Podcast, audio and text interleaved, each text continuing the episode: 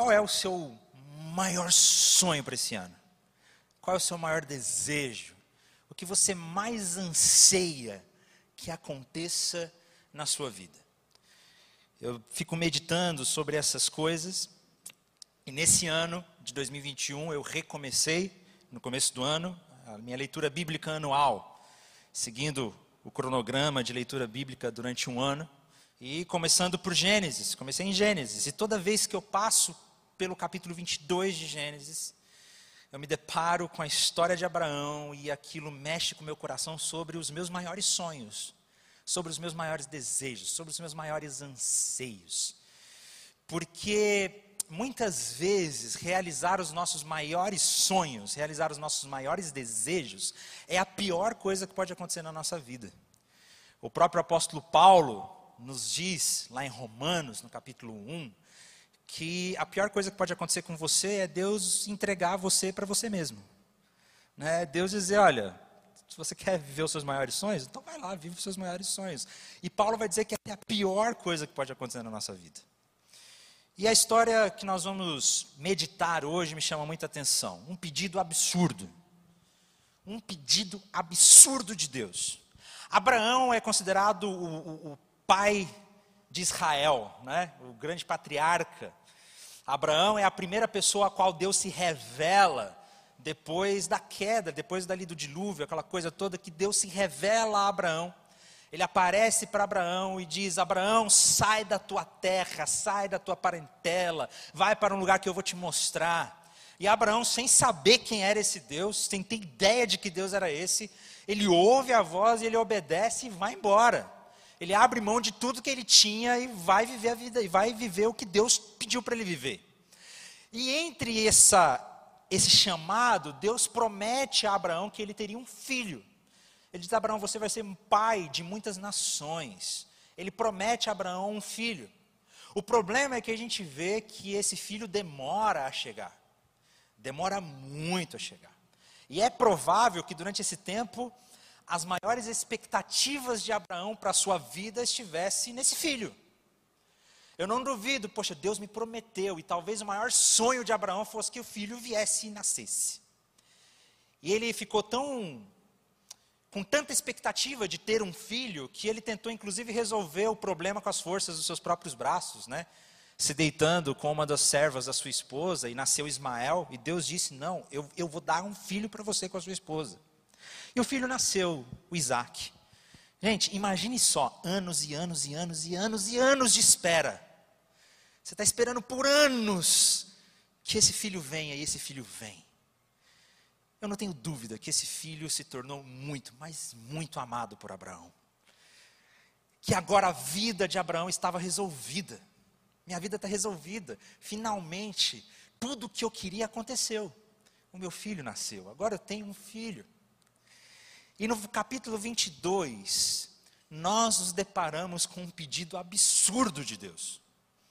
Que à primeira vista, quando nós, nós lemos esse texto, é realmente um pedido absurdo agora que está tudo bem, agora que o filho nasceu, agora que todas as promessas foram cumpridas, Deus aparece para Abraão lá no capítulo 22 e diz, né? Algum tempo depois, Deus pôs Abraão à prova. Abraão, Deus chamou. Sim, respondeu Abraão, aqui estou. Deus disse: Tome o seu filho, seu único filho, Isaac, a quem você tanto ama. Preste atenção nessa frase. A quem você tanto ama. E vá à terra de Moriá. Lá, em um dos montes que eu lhe mostrarei, ofereça-o como holocausto. Ofereça-o como sacrifício. Que pedido absurdo! O próprio Deus promete a Abraão que ele teria um filho, que ele seria pai de uma grande nação. O sonho de Abraão se realizou, agora o filho dele está ali. E de repente, um dia, Deus aparece para Abraão e diz: Abraão, pega o seu filho Isaque, a quem você ama, vá para a região de Moriá, e no monte que eu lhe mostrar, sacrifica ele. Mata o seu filho. É um pedido absurdo. E quando nós olhamos isso à primeira vista, a gente fica Como assim? O que está acontecendo? Que, que tipo de Deus é esse? Que tipo de Deus é esse que, que pede sacrifício dos seus próprios, de, é, sacrifício humano? E quando nós lemos a Bíblia inteira, nós vamos descobrir mais para frente que Deus odeia sacrifício humano. Quando nós lemos as leis no Pentateuco, nós vamos descobrir que Deus tem abominação de sacrifício humano. Mas agora ele está ali, Abraão, falando: olha, pega o seu filho e sacrifica-o. O que é que está acontecendo? Por que, que Deus chega para Abraão e diz para ele: olha, pega Isaac, vai para o lugar que eu vou te mostrar e sacrifique-o?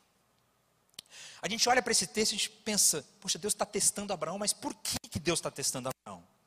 Porque Deus não sabe de tudo, sim ou não? O que vocês acham? Deus sabe de tudo ou não sabe de tudo? Eu creio que sim, que Deus é onisciente. Se Deus sabe de tudo, ele não sabia que Abraão o amava? Ele não sabia que Abraão o obedeceria em tudo, por que, que então Deus pede para Abraão? E nós começamos a perceber que parece que Deus está querendo tratar Abraão em algo muito mais profundo. E que talvez o próprio Abraão não estivesse percebendo. É possível que nesse momento da vida de Abraão, Isaac tivesse se tornado a melhor coisa da sua vida.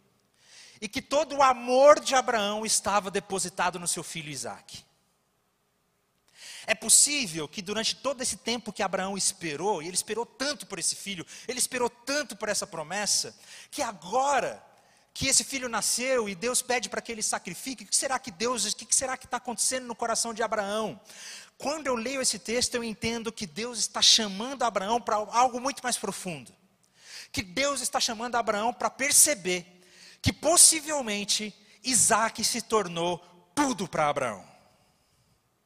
Que Isaac se tornou a coisa ou a pessoa mais importante da vida de Abraão. E que todo o seu amor estava depositado no seu filho Isaac. Esse era o teste. O teste não era para saber se Abraão me ama ou não, não era um teste qualquer. Deus não é um Deus de testes. Né? O propósito de Abraão não era fazer um teste, aí, passou no teste. Não era esse o, propósito de Deus. O propósito de Deus não era dizer, passou no teste. O propósito de Deus era tratar Abraão. Era ir no coração de Abraão e mostrar, Abraão, tem uma coisa que eu preciso te mostrar que talvez nem você está vendo. Que você não está percebendo, mas que você precisa enxergar pega o seu filho, aquele que você tanto ama, e ofereça em sacrifício. Esse é o teste. O teste de Abraão, o teste de Deus é Abraão, é um teste porque agora Isaac se tornou tudo para Abraão. Parece que toda a afeição de Abraão, que antes era, de, antes era para Deus, agora está para Isaac. E se tornou adoração. Ele estava amando Isaac, provavelmente ele estava amando Isaac mais do que o próprio Deus. Mas é possível alguém amar filhos mais do que a Deus? É possível amar filhos mais do que a Deus. E quando Deus chama Abraão, ele está chamando Abraão. O pedido absurdo de Deus a Abraão é o seguinte: Abraão, tem uma coisa que está acontecendo na sua vida que você não está percebendo. E eu preciso que você perceba. O pedido de Deus a Abraão é que Abraão reconheça que ele tem um ídolo na sua vida. Que Isaac se tornou tudo para Abraão. Aquilo que ele mais amava, aquilo que ele depositou toda a sua vida, a sua esperança, do tipo, a minha vida agora está resolvida, a minha vida agora tem sentido. Que o sentido de Abraão não estava mais na palavra que ele recebera lá em Ur dos Caldeus, ou melhor, em Padã Arã a esperança de Abraão não estava mais na palavra que Deus, recebe, que Deus deu para ele. A esperança de Abraão, possivelmente, agora estava no seu próprio filho. Está tudo resolvido porque eu tenho um filho. E ele amava esse filho talvez mais do que a Deus. Esse é o teste. O chamado de Deus é para que Abraão reconhecesse que Isaac estava se tornando um falso Deus. E o pedido era para que Abraão reconhecesse isso. Sabe por quê? Porque o nosso coração é uma fábrica de ídolos. O nosso coração é uma fábrica de falsos deuses. Esse é o maior problema do nosso coração. Esse é um dos maiores, o pecado se resume à idolatria. O maior problema no nosso coração é esse, que nosso coração é uma fábrica de ídolos.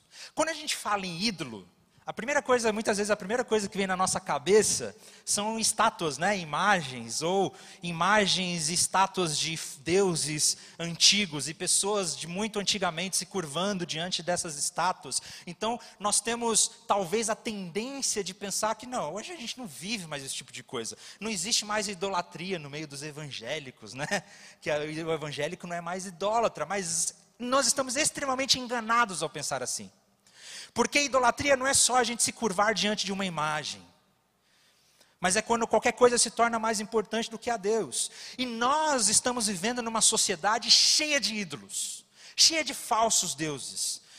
Estádios, torres empresariais, salões de beleza, tantas coisas que se tornaram em novos templos em que pessoas sacrificam e vão lá, oferecem o seu sacrifício para encontrar aquilo que elas têm como imagem de uma boa vida. Eu preciso ter uma boa vida, como eu vou obter uma boa vida? E os ídolos oferecem uma boa vida. Esse é o propósito do ídolo. O propósito não, o que o ídolo faz, o que o falso Deus faz, é te oferecer uma boa vida. Uma boa vida de ser bonito, de ter beleza, de ser influente no Instagram, ou uma boa vida financeira, uma boa vida com um bom casamento, uma boa vida com uma boa casa. É isso que o ídolo oferece.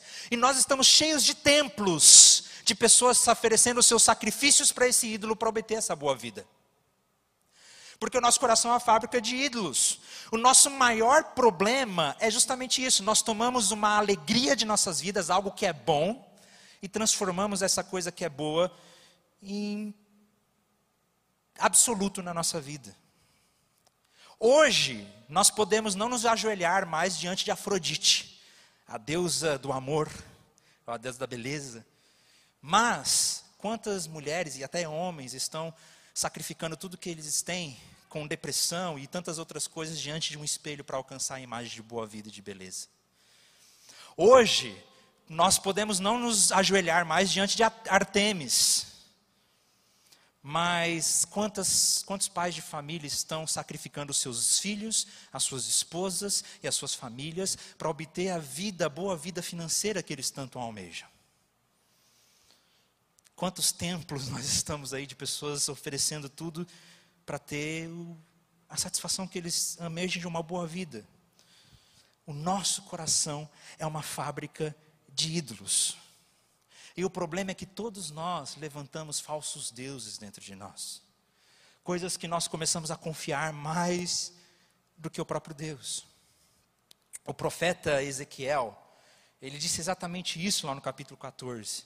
O profeta Ezequiel disse: Olha, filho do homem, esses homens levantaram ídolos em seu coração e seguem coisas que os farão cair em pecado. Então a idolatria não é só coisa externa, idolatria não é só a gente pegar uma imagem e se curvar diante dela. Os ídolos que nós temos criado ultimamente são ídolos do nosso coração. O nosso coração tem fabricado falsos deuses todos os dias. O nosso coração é viciado em tomar coisas boas do mundo, e esse é o problema do ídolo. O ídolo não é coisa ruim. Né? Filhos são coisas boas. É, saúde física são coisas boas. Dinheiro é uma coisa boa. O problema é justamente que nós tomamos as coisas boas da vida, como carreira, sucesso, amor romântico, os bens materiais, até mesmo a família. E nós fazemos dessas coisas bens últimos na nossa vida. O nosso coração diviniza essas coisas como se fosse o centro das nossas vidas, porque achamos que nós, porque nós achamos que essas coisas vão trazer significado para nós, proteção, segurança, satisfação. E como nós temos fabricado ídolos no nosso coração? Quando nós pegamos qualquer coisa boa do mundo e colocamos ela como centro das nossas vidas, nós faremos qualquer coisa para proteger esse ídolo e para obter tudo que nós queremos. Tudo pode ser um ídolo. Tudo pode se transformar em um falso Deus na sua vida. Até mesmo nossos próprios filhos, como foi talvez o caso de Abraão. O seu namoro, a sua carreira, o seu, o seu sucesso financeiro, o seu marido, a sua esposa, Qualquer coisa pode se transformar num falso Deus. Como que as coisas se transformam num falso Deus? Quando nós começamos a colocar a nossa esperança de alegria nessas coisas. Por isso que eu comecei perguntando para você: qual é o maior sonho da sua vida? O que você mais deseja alcançar na sua vida? Cuidado, porque muitas vezes o que nós mais sonhamos, o que nós mais desejamos, já pode ter se transformado num falso Deus. Se você vem aqui na igreja, ou você se ajoelha para orar, e você passa mais tempo sonhando e pedindo por algo que você quer, do que tendo prazer em Deus, você não está adorando a Deus, você já está adorando um falso Deus. Porque o que você mais quer se tornou um Deus na sua vida. Assisti agora no começo do ano aquele um novo filme da, da Pixar, né? Soul. Muito bom, recomendo. Não quero dar spoiler aqui, eu vou tentar não dar spoiler, tá, gente? Mas me chamou muita atenção, porque o filme basicamente dá para falar sobre várias coisas, mas uma coisa que me chamou muita atenção é que o protagonista do filme possuía sua carreira musical como um ídolo. E quando ele alcança aquilo que ele almejava, ele percebe que ele não encontrou satisfação e significado para a vida dele. Ele percebe que não deu certo, porque é isso que o ídolo faz. O ídolo, ele promete tudo para você. Ele promete que você vai ter boa vida, ele promete que você vai ser feliz, ele promete qualquer coisa para você. O problema é que ele não é capaz de realizar aquilo que ele promete. Muitas vezes nós associamos as coisas ruins a esses ídolos, mas qualquer coisa pode se tornar um falso Deus na sua vida. Qualquer coisa, principalmente as melhores coisas da vida. Principalmente as melhores coisas da vida. Quando nós amamos essas coisas boas da vida mais do que a Deus, ou quando nós amamos pouco a Deus em relação ao que nós amamos as coisas da vida, ela se tornou um falso Deus. O Tim Keller, no livro dele, Falsos Deuses, que eu recomendo muito a leitura, ele diz: olha, o que é um ídolo? Um ídolo é qualquer coisa que seja mais importante que Deus para você. Qualquer coisa que absorva o seu coração, a sua imaginação mais do que Deus. Qualquer coisa que só Deus pode dar. Um, um falso Deus é qualquer coisa que seja tão central para você e essencial na sua vida, que caso você perca, você vai achar difícil continuar vivendo. Pensa agora comigo. O que é que na sua vida o que é que existe na sua vida que você pensa assim, que se eu perdesse essa pessoa, ou esse alguém, ou essa coisa, eu ia perder a razão de viver. Eu ia entrar em desespero. Só que um desespero existencial mesmo. Um desespero de não, não saber mais o que eu faço na minha vida. Existe algo que se por acaso você perdesse hoje, você ficaria completamente angustiado, a sua vida perdeu o propósito. Provavelmente esse é um falso Deus na sua vida. Você ama isso mais do que qualquer outra coisa. Eu me lembro que há pouco tempo atrás, aqui no estado do Mato Grosso do Sul, eu esqueci a cidade, mas eu lembro que eu entrei no Campo Grande News e eu vi a matéria que o, um rapaz morreu num acidente de moto e a namorada desse rapaz, quando soube da notícia que o namorado dela morreu num acidente de moto, ela não aguentou e se matou. Cometeu suicídio. Por quê? Porque com o maior amor da vida dela, o maior significado da vida dela, tudo que ela almejava estava naquele rapaz. Aquele rapaz havia se tornado um falso Deus para ela. Um ídolo, algo que nós depositamos a nossa esperança, que nós mais amamos. Pensa comigo. O que na sua vida que você gostaria de alcançar e que você pensa, o dia que eu tiver isso, a minha vida vai estar resolvida? Qual é o seu maior sonho? Mas qual é o seu maior sonho que você pensa, cara, o dia que eu alcançar isso, os meus problemas acabaram. O dia que isso acontecer na minha vida, eu vou ser feliz. Ah, o dia que eu me casar, as coisas vão se resolver. Ah, o dia que eu for promovido no meu trabalho, eu vou alcançar o propósito da minha vida. Qual você diz que é o propósito da sua vida? O que você mais almeja? O que você mais sonha? É possível que isso já tenha se tornado um falso Deus na sua vida. Algo que toma a sua imaginação por completo. Algo que você constrói a sua vida em volta disso. Você não constrói a sua vida em torno de Deus, você constrói a sua vida em torno do seu casamento, ou em torno dos seus filhos, ou em torno de qualquer outra coisa. Nós construímos a nossa vida ao redor disso. E é um falso Deus. E sabe qual que é o problema? Eu já disse isso. O falso Deus ele promete tudo. O problema é que o falso Deus não consegue cumprir nada. Toda vez que nós confiamos a nossa vida num ídolo, num falso Deus, nós entramos em desespero nós nos frustramos. Se você coloca a sua esperança de alegria num casamento, meu querido, você vai se decepcionar com o casamento. Se você coloca a sua esperança no seu trabalho, você vai se decepcionar. Se você coloca a sua esperança em qualquer coisa que não em Deus, você vai cair com a cara no chão. Porque o ídolo não é capaz de resolver a nossa vida. A Rebecca Pippert, ela disse algo interessante. Ela diz: tudo que nos controla é nosso Senhor. A pessoa que busca poder é controlada pelo poder. A pessoa que busca aceitação é controlada pela pessoa que quer agradar. Não controlamos a nós mesmos, somos controlados pelo Senhor da nossa vida. Sabe qual é o problema do ídolo? Que ele também nos escraviza e nos controla. Se eu acredito que a maior, a melhor coisa que eu tenho na minha vida é o meu relacionamento romântico, eu me torno escravo dele. Se eu acredito que a melhor coisa da minha vida é o dinheiro, eu me torno escravo dele. Se eu acredito que a melhor coisa da minha vida é o sucesso, é o poder, ou a política, meus queridos, nós estamos vivendo um tempo de muita idolatria política, em que nós colocamos a nossa esperança em alguém, ou num partido, em alguma ideologia, e agora os nossos problemas serão resolvidos porque ele está lá. Falsos deuses, família, filhos, carreiras, dinheiro, conquistas, aclamação, respeito, namoro, beleza. Qualquer coisa pode se tornar um falso Deus na nossa vida. O pedido de Deus parece um absurdo, primeiramente. Nós olhamos primeiramente para Deus pedindo para Abraão: pega o seu filho, a quem você ama, e ofereça como sacrifício. Parece um absurdo a princípio. Mas o que Deus está fazendo aqui é justamente dar um chacoalhão em Abraão, dizendo: Abraão, você percebe que você talvez esteja amando mais o seu filho do que você ama a mim. O problema de Abraão, gente, não era amar Isaac. Quem é que não ama os seus filhos, né? Não estou falando. Claro, o problema não era ele amar o seu filho. O problema era amar pouco a Deus em relação ao amor que ele tinha para o seu filho. O primeiro pedido, ou, o significado do pedido que Deus está fazendo a Abraão, primeiramente, é um pedido para que Abraão reconheça que ele possui um ídolo. E esse é o primeiro pedido que eu queria fazer para nós nessa noite aqui, através desse texto. E que toda vez que eu passo a minha leitura em Gênesis, eu abro meu coração e pergunto: Deus, tem alguma coisa na minha vida que eu estou amando mais do que o Senhor? Tem alguma coisa que se pegou, se tornou maior para mim do que o Senhor?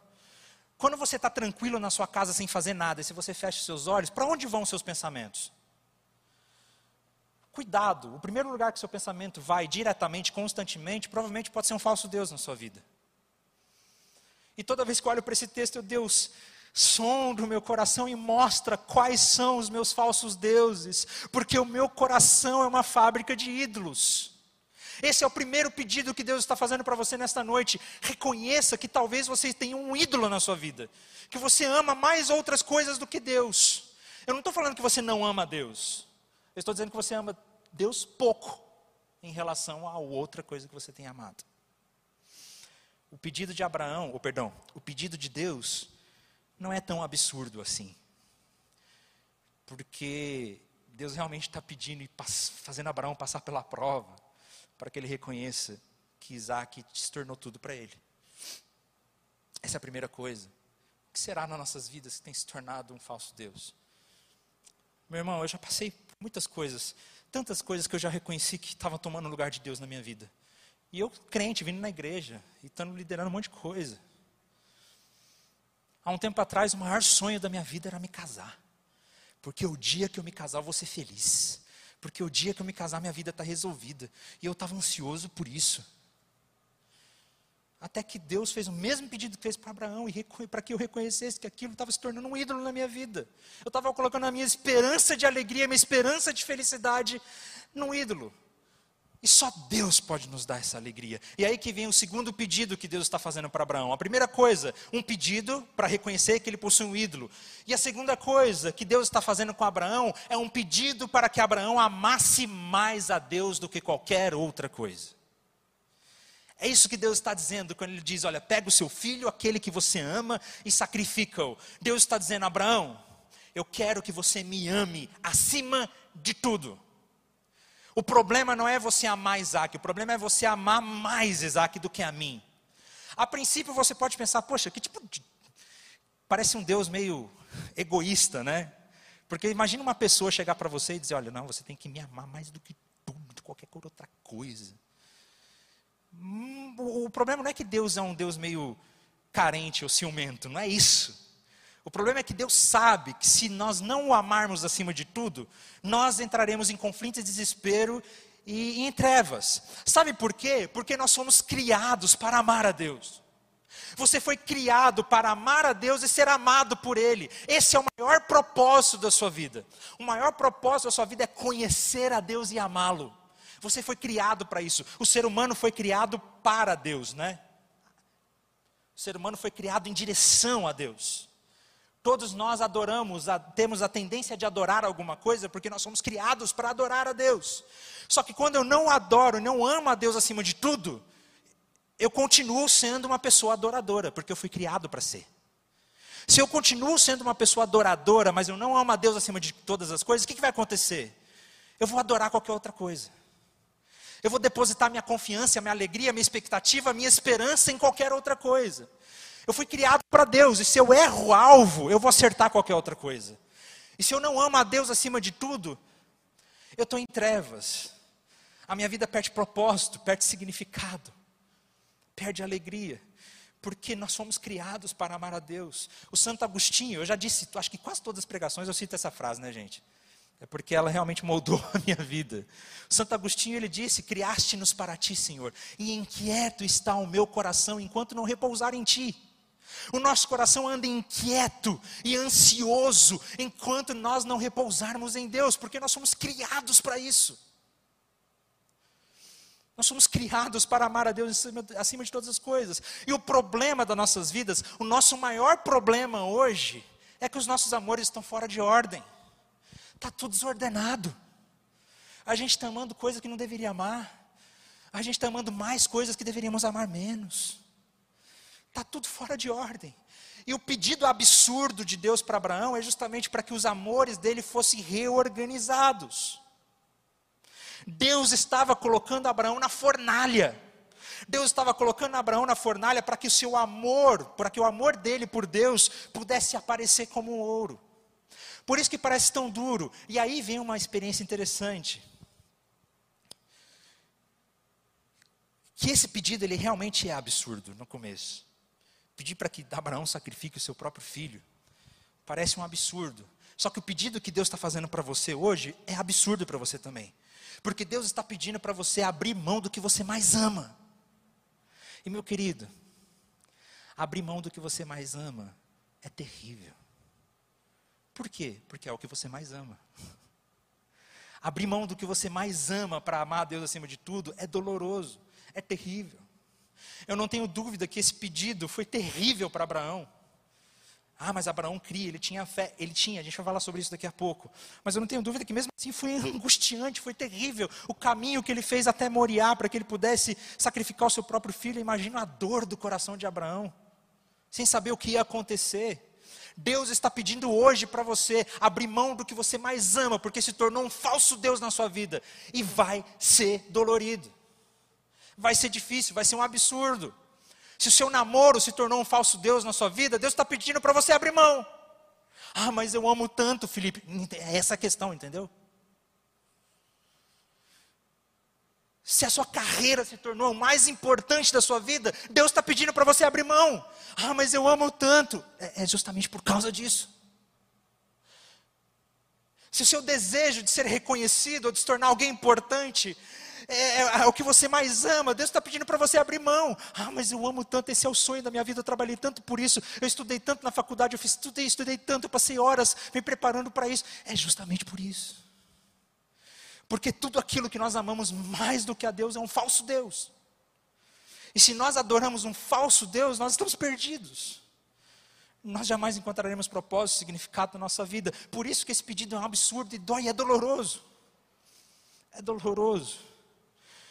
Mas se é tão doloroso assim, como que Abraão conseguiu?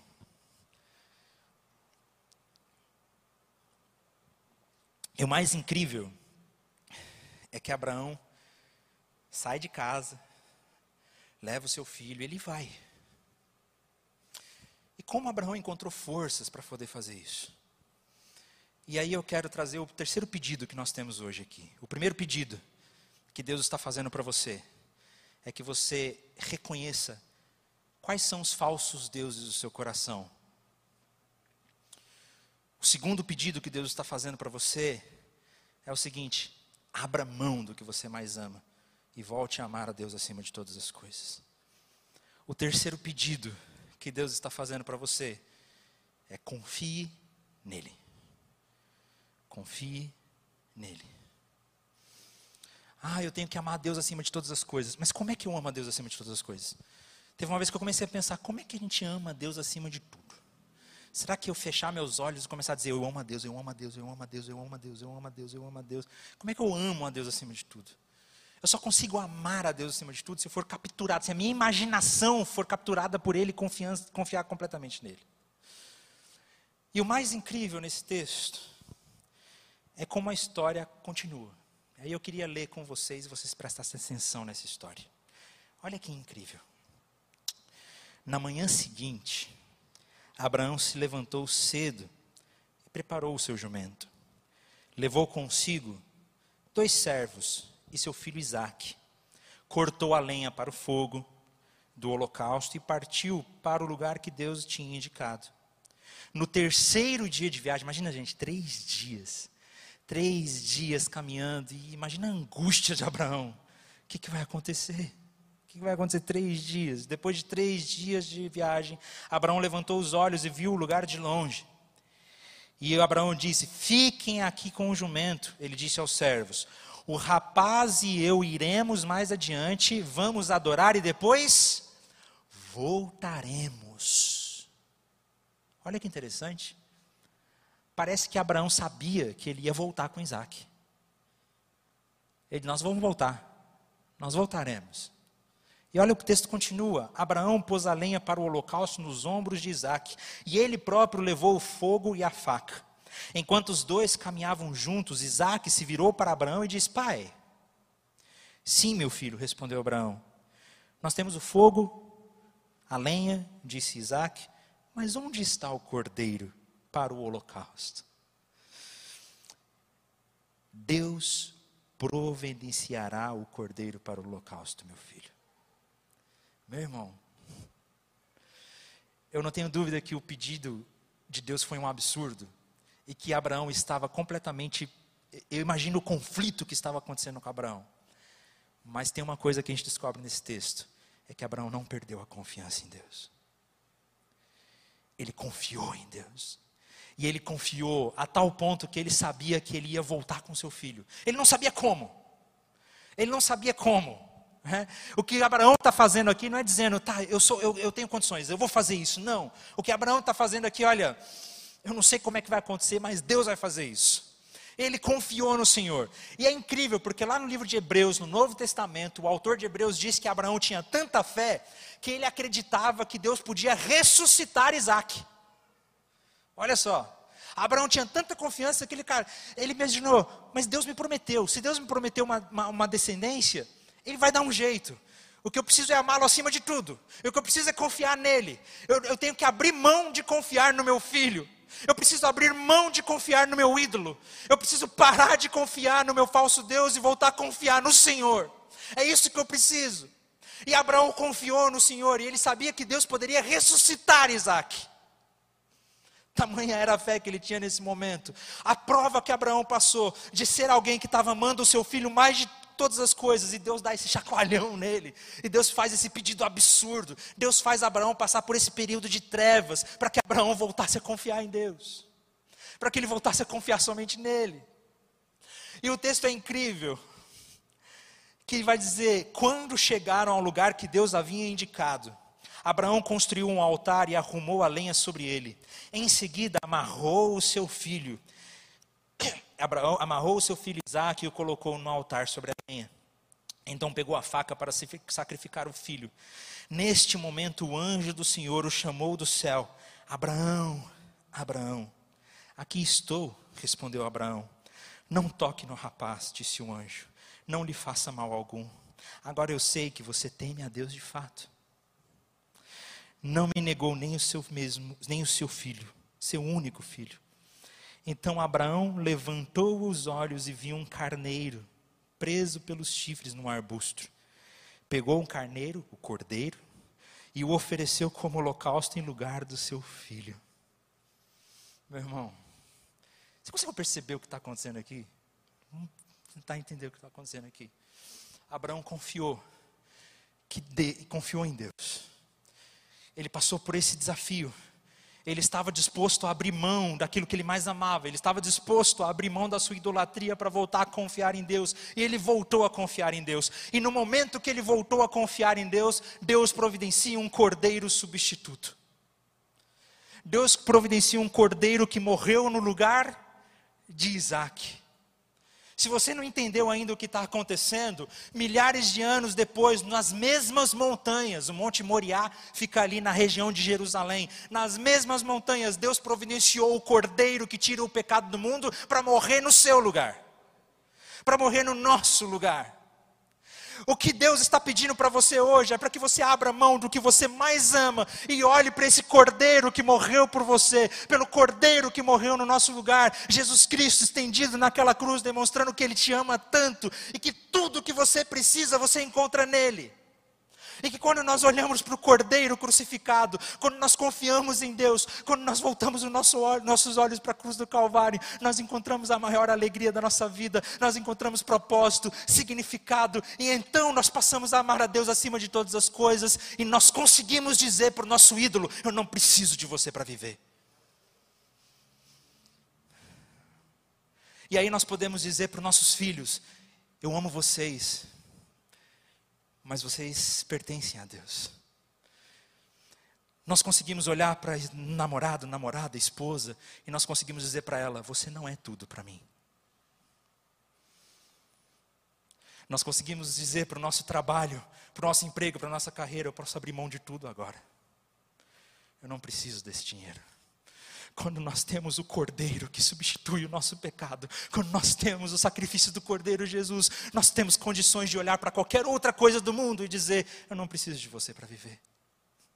Eu não preciso do sucesso para ser feliz. Eu não preciso ser bonito ou bonita para ser feliz. Eu não preciso alcançar é, reconhecimento das pessoas para ser significado da minha vida. Eu não preciso cantar na igreja para ser feliz. Eu não preciso, eu não preciso emagrecer para ser melhor ou ficar melhor comigo mesmo. Eu não preciso engordar para ficar melhor comigo mesmo. Eu não preciso ser milionário ou comprar uma casa nova para ser feliz comigo mesmo. Eu não preciso me casar para ser feliz. Eu não preciso de nada mais além do Cordeiro que morreu por mim.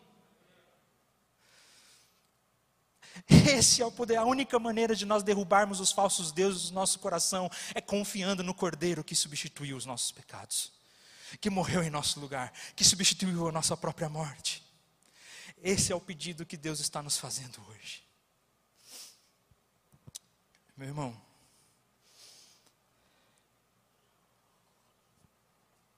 o pedido de Deus para você hoje é que você o ame acima de todas as coisas. Porque agora nós sabemos que Ele nos ama acima de todas as coisas. Não acima de tudo, que Ele nos ama, perdão, errei. porque agora nós sabemos que Ele nos ama, nós podemos amá-lo acima de todas as coisas. Eu queria te perguntar: qual é o seu Isaac? Qual é o seu Isaac? O que é que você mais ama na sua vida? Eu não estou dizendo que você não pode amar a sua esposa, seu marido, seus filhos, ou que você não pode amar a sua carreira, não é nada disso.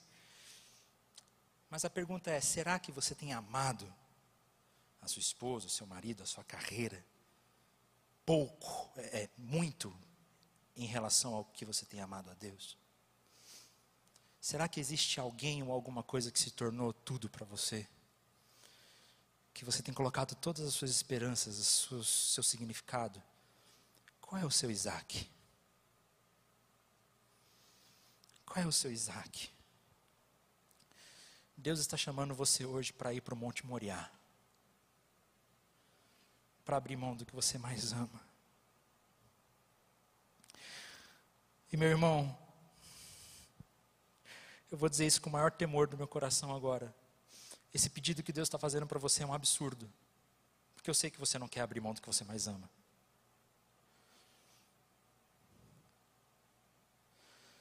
O que é que você mais ama?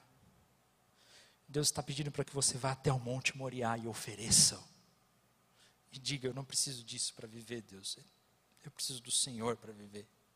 Que os nossos amores possam ser reorganizados. Que o amor de Jesus na cruz possa reconquistar o nosso coração.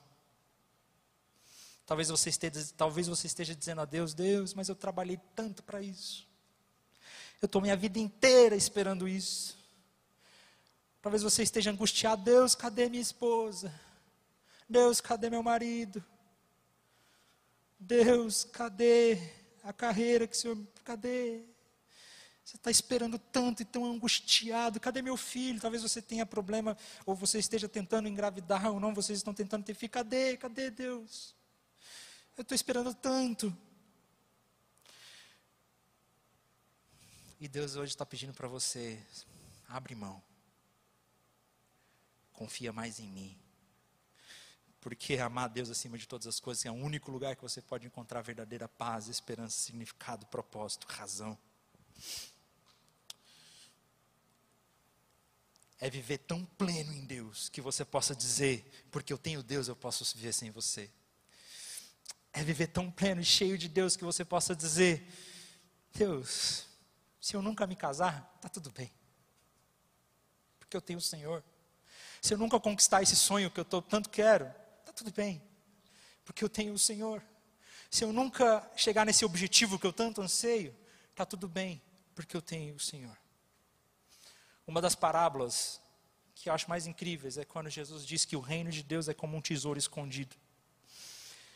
Que certo dia um homem achou esse tesouro. Ele foi e vendeu tudo o que tinha. Ele abriu mão de tudo para poder ficar com aquele terreno e comprar aquele terreno porque ele descobriu que aquilo era muito mais precioso do que qualquer outra coisa. Meu irmão, Jesus é muito mais precioso do que qualquer outra coisa. E ele pode, ele é o único que pode trazer satisfação para a sua vida. Feche seus olhos, fique em pé no seu lugar, vamos orar. Senhor Jesus, nos perdoe, Pai, porque o nosso coração tem sido uma fábrica de ídolo, nós temos confiado em tantas coisas que não o Senhor e nós temos amado mais outras coisas do que o Senhor. Pai, obrigado porque o Senhor morreu por mim naquela cruz e hoje nós abrimos mão dos nossos sonhos. Nós abrimos mão daquilo que nós mais amamos para que o Senhor possa voltar a ser o nosso maior amor porque só no Senhor nós temos vida plena, alegria plena, felicidade plena, propósito. Só no Senhor nós não entramos em desespero, porque se o Senhor é tudo que nós temos, nós não precisamos ter medo de perder nada. Porque o Senhor é o nosso maior tesouro, é o nosso maior valor. Nós entregamos a nossa vida ao Senhor nesse momento. Em nome de Jesus é que nós oramos. Amém. Amém.